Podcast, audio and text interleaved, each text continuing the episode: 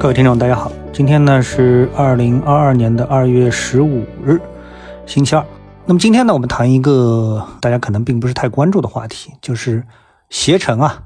它宣布员工啊每周可以在家办公两天，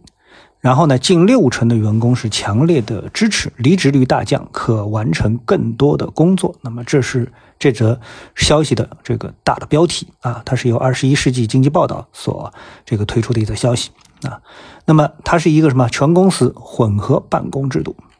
那么在这个报道当中呢，其实也提得很清楚，说这个事儿啊，呃，是一个多赢的事儿。怎么多赢呢？是企业、员工、社会的多赢。它有利于减少交通堵塞、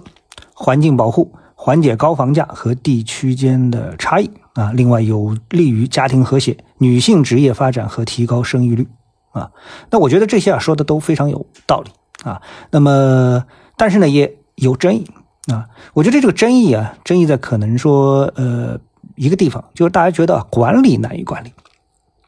一部分是员工觉得啊，这个事儿，嗯，自己好像这个会大大降低这个工作的自觉性啊，难以管理。然后呢，部分的管理人员也觉得啊，难以管理。那我觉得啊，这其实啊都不是问题啊。如果说我们把这个事情啊，不要从好的方面想，从相对来说啊比较阴暗的角度去考虑问题的话，那人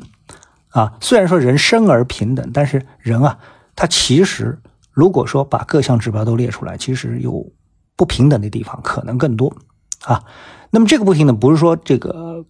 客观上啊，社会对你的不平等，而主观上你自己对自己其实就是不平等啊。比如说，有的人都特别努力啊，自觉；有的人呢，特别的喜欢躺赢散漫。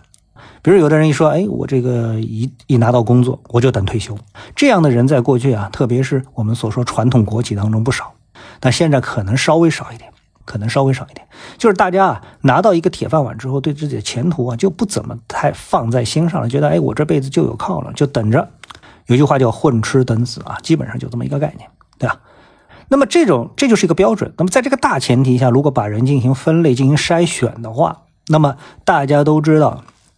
在现在的经济的大背景下面，其实啊，我们说这个择业啊，或者说就业的压力是非常大的。一不小心，可能你就会加入到失业大军去啊，然后呢，加入到灵活就业的这个行列当中去，或者说你就。真的就失业了，所以在这种情况下面，其实啊，我认为，携程推出这样的一个模式啊，也可以说是变相的在对员工进行筛选。你自己回家两天，如果说你是一个非常自觉的人，那你这两天能够和在办公室里面一样完成你应该完成的工作，没有掉队。那你的这工作就不成问题。如果说给你两天时间，相当于你一个星期七天给自己放了四天的假，啊，除非你特别聪明，在那三天的时间里面就能把这个工作量给完成，否则你肯定掉队。那自然有一大堆的考核指标啊，绩效的考核指标在等着你。那你不能完成这样的一个考核指标，那如果这个时候你被解雇了，你解聘了，失业了，你能怪谁呢？当然只能怪自己，对不对？如果说携程客观上它还有大量的工作岗位等着人来这个填补的话，那你放弃的位置自然有优秀的自觉的人来进行填补。所以说呢，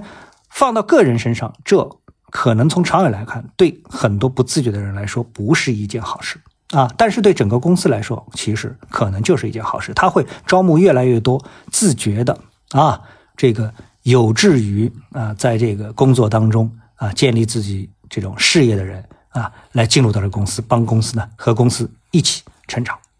那么从一些其他的我们说客观条件来说的话，比如说减少交通堵塞，显然对一个自觉的人来说啊，每天花两三个小时在路上，比如说我们都知道北京啊堵得非常厉害啊，如果在北京上班，你每天花两三个小时甚至四个小时在路上，这可能是很正常的事情，你愿意吗？这时候告诉你，哎，你不用堵这个车了，你在家里就能把事情完成，你高兴不高兴？你当然高兴，对不对？啊，然后从房价的角度来说，本来如果说你想那拿这个这个交通堵塞这个去解这个问题，那你只能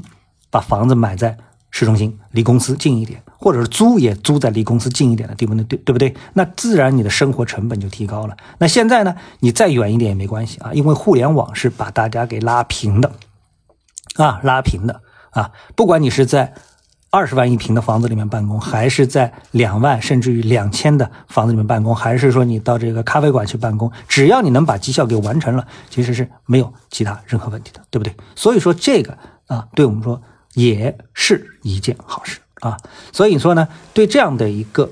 制度的一个安排，对公司这样一个制度的安排，我觉得啊，实际上从不好的角度来说，也是一种优胜劣汰的一种行为。啊，它会推动这个优秀的人越来越优秀，而懒惰的人可能会越来越懒惰，最后呢，哎，被这个社会所啊调整掉。好，那我们更多的说的是公司层面，那还有一个什么层面呢？就刚才也说了啊，房价。那对房价，如果说对房价是一个负面的影响，那对房地产企业来说，对这个商业地产来说，它是不是就是一个利空呢？哎，我觉得可能。非常可能，特别是对于商业地产，我们这么多商业地产建在那里，其实就是等着公司啊过来租用我们的办公场地，对不对啊？但是你看啊，从携程的角度来说，他一天啊一个星期五个工作日，放出两天的时间你不用来上班，哎，他其实用数学算一算，简单的就可以折算为什么？减少百分之四十的办公场地，对不对？那公司一定会想什么？这个办公桌啊，大家灵活使用，就混合使用，不是说一人一桌啊。可能这桌啊，大家转着用，谁到公司谁用，没到公司的就不用。不是说固定了这办公就是你的，对不对？啊，简而言之就是它存在着起码减少百分之四十的办公场地的这样的一个动机。那么这个公司减百分之十四十，那公司减百分之四十，那总体上。我觉得有个百分之三十的商业地产的这样的一个，因为这种办公模式的改变而挤掉的这样一个泡沫或者是水分，那对商业地产来说就谈不上是一个利好了吧。所以说很多事情一旦出现一个趋势性的方向的话，那影响就是方方面面。那刚才呢，我只是啊个人想到的一些方面。可能有人会想到更多，特别是跟你自己本身是不是会产生更多的关联性？我觉得是这则消息对你最大的影响。好，那今天呢，我们对这则消息的解读呢就到这里，我们下次的节目时间再见。